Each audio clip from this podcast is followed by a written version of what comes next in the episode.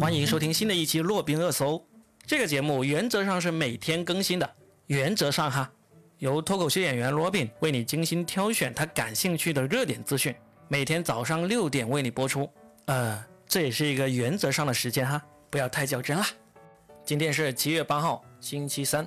今天呢是全国高考的第二天了，希望各位考生依然好好发挥，越考越好，金榜题名。最近大家有没有听到一个事情，就是股市在大涨，牛市要来了？有没有听到这种说法？如果有听到的话，那要恭喜你，你的听力没有问题。就如果你没有听到的话，那说明你可能不炒股。但是呢，不管怎么样，你身边的朋友圈啊，还有这个各种各样的文章刷屏，你应该都能看到。好像现在最近全世界的股市都在涨，尤其以我们国家这个深沪股市涨得特别厉害，就会听到有人问：那是不是牛市来了？我该不该入市呢？我还听到一个流传比较广的段子是这样说的：我一个从来不炒股的亲戚最近也想炒股了，让我给他推荐股票，这是不是说明牛市不但来了，而且已经到顶了？被点赞最多的回答就是说。不，还没有到顶。到顶呢，是当你这个亲戚向你推荐股票的时候，那就说明到顶了。这个段子好笑的点在于哪里呢？就在于他嘲笑了很多并不炒股的人，让他一听说牛市来了，股票要上涨了，就贸贸然的入市，然后在里面炒了一段时间，赚了一点点钱，他突然就变成股神，开始到处向人推荐股票了。这样的故事呢，在二零零七年还有二零一五年股市大涨的那段时间呢，也是发生过好多次。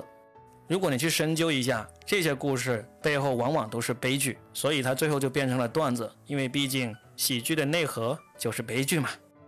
其实我自己本身也是不炒股的，但是呢，我因为做节目的原因嘛，我也会关注很多就跟股市相关的消息。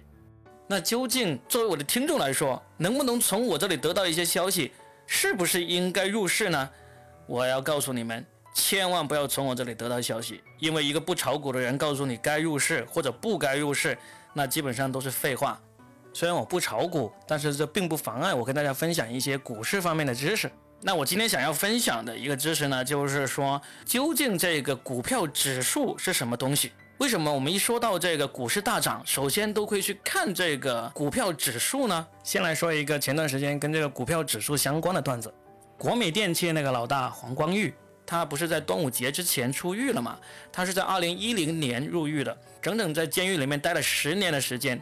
他当时入狱的时候，上证指数的那个数字呢是两千九百多点。等到他今年出狱的时候，上证指数的那个指数呢依然是两千九百多点。所以黄光裕就问：这个中国的大盘是停了十年吗？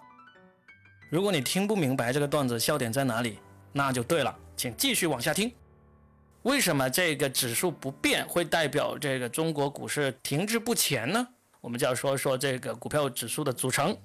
实际上，全世界各个国家的股市呢，它都会制定自己的那个股票指数，用来指示这个股市的一个整体情况是正在上涨呢，还是下跌呢，还是一直停滞不前呢？都能够通过这个股票指数的数字，跟它当初刚刚制定的某一个时间点相比，能够比较出来这段时间股票是往上涨了，还是跌停了，还是一直在跌。既然每个股市都有指数，我们就说三个，我们可能经常会听到的。第一个就是美国的道琼斯工业平均指数，就是我们通常简称的道指；第二个就是上证指数，就上海股市；然后第三个就是香港的恒生指数。其中最著名的道琼斯工业指数呢，就是历史最悠久的，它在一八九六年的时候就开始制定了。当时制定的方法非常非常的简单。因为发明这个指数的人呢，这个人叫做查尔斯，他的学历只是小学毕业，当然不是在嘲笑他的那学历差，这个人很厉害的，后来还创立了这个《华尔街日报》。但是当时他制定那个方法确实是非常简单的，他就从这个美国股市上面挑了十二只股票，然后呢，把这十二只股票的每一股那个价格加总起来，然后除以十二，就得出了第一个道指指数。当时那个数字是四十点九四，就说明当时的十二只股票的那个平均价格就是四十美元。到今天，道琼斯那个工业平均指数呢，它是以三十只股票，就美国最大、股价最高的三十只股票作为这个计算标准的。它最新的数字是两万九千多点。那如果按照当初的计算方法，是不是这个三十只股票的总额加起来再除以三十等于两万九千多？那说明这个美国这三十个股票的平均股价已经每一股已经去到了两万九千多元呢？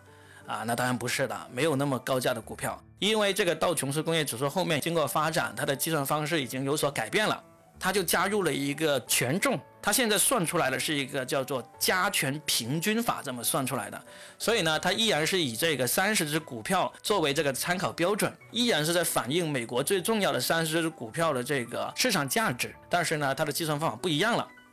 道琼斯工业平均指数其实只是以三十个股票作为这个衡量呢，很多人就批评它其实并不能那么科学的反映这个真正的股票市场的一个变化的情况，所以呢，后来美国又制定了另外一个指数叫做标准普尔五百。他就选了五百家企业来用一个不同的方法来计算，来反映股市的这些变化情况。那基本上各国的股票市场都是差不多这样子。股票市场的管理者他们就会制定一套方法，这套方法就会计算出来一个数字，目的就是为了最科学的反映这个股票市场上面那些股票的这个走势。那例如上海上证指数。它叫上证综合指数，它的计算方法呢，就跟那个道琼斯还有标准普尔都不一样，它是选取了沪市上面的所有股票的股价总值来计算的，就是说每一只股票的变化都有可能很细微的影响到这个沪市的这个指数。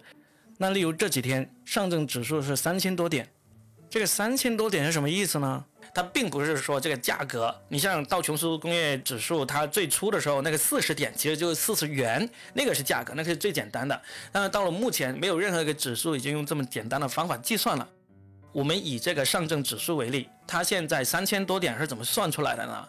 它的计算方法就是以今天这个股市的所有股票的总价值。然后除以一九九零年十二月十九号那一天，就是上海证券交易所的首个交易日的所有股票的总价值，再乘以一百，就得出这个数字。这个就是上证指数的计算方法。所以这个点数呢，它就是这么算出来的。按照这个数学公式，你就可以很明显能够对比出来，今天的股市总值比当初刚刚有股市的时候增长了多少。但这也只是一个比较直观的一个看法。就是你可以这么认为，就是我们的那个上证指数，它的点数如果越高，就说明现在这个股市的总价值跟当初相比就越大，所以才会有刚刚说的那个黄光裕的那个笑话，就是十年前是两千九百多点，十年后也是两千九百多点，那这十年时间股市是停了吗？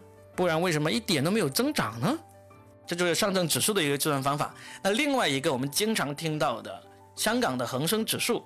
它就是以香港证券市场的五十只股票，我们所说的蓝筹股来计算的，它的计算方式就会更加复杂一点。但是理论无非也是这样子，也是来反映这个股票市场里面的这个价值以及这个股票市场这段时间的走势。顺便解释一下什么叫蓝筹股，蓝筹呢就是赌场上面的一个价值最高的一种筹码。所以呢，香港股票市场上它以五十只股票来进行指数的计算依据。就说明这五十只股票呢，都是那些高价值、比较厉害的，例如里面的有汇丰银行啊，还有这个长江实业啊，这些都是非常牛逼的公司。大家为了方便称呼，就把这些公司的股票称之为蓝筹股。回应到最近有些人在问的，现在是不是牛市来了？我是不是应该入市？再怎么说，还是回到我们经常说的那一句：股市有风险，投资需谨慎。如果你的股票知识还仅仅只是听了我今天这期节目才了解的话，那我劝你就千万不要进去了。